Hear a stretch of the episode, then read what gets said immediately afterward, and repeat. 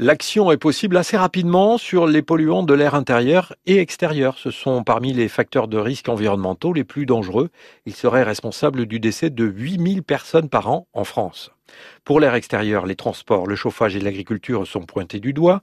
Pour l'air intérieur, il faut être vigilant vis-à-vis du choix des matériaux de construction, des peintures, des solvants, de l'utilisation des produits d'entretien et par exemple des bougies parfumées.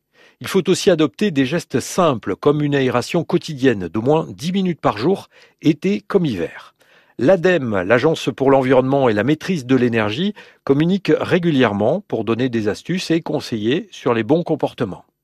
Des associations et des entreprises accompagnent aussi le public et c'est le cas en ce moment avec la mutualité française Bretagne. Elle propose des webinaires, des conférences en ligne intitulées Je protège mon intérieur. La prochaine webconférence est programmée aujourd'hui à 12h30. Elle a pour titre Créer un environnement intérieur sain pour le bébé à naître et pour les tout petits. Elle s'adresse donc en priorité aux parents, aux familles et aux professionnels de la petite enfance.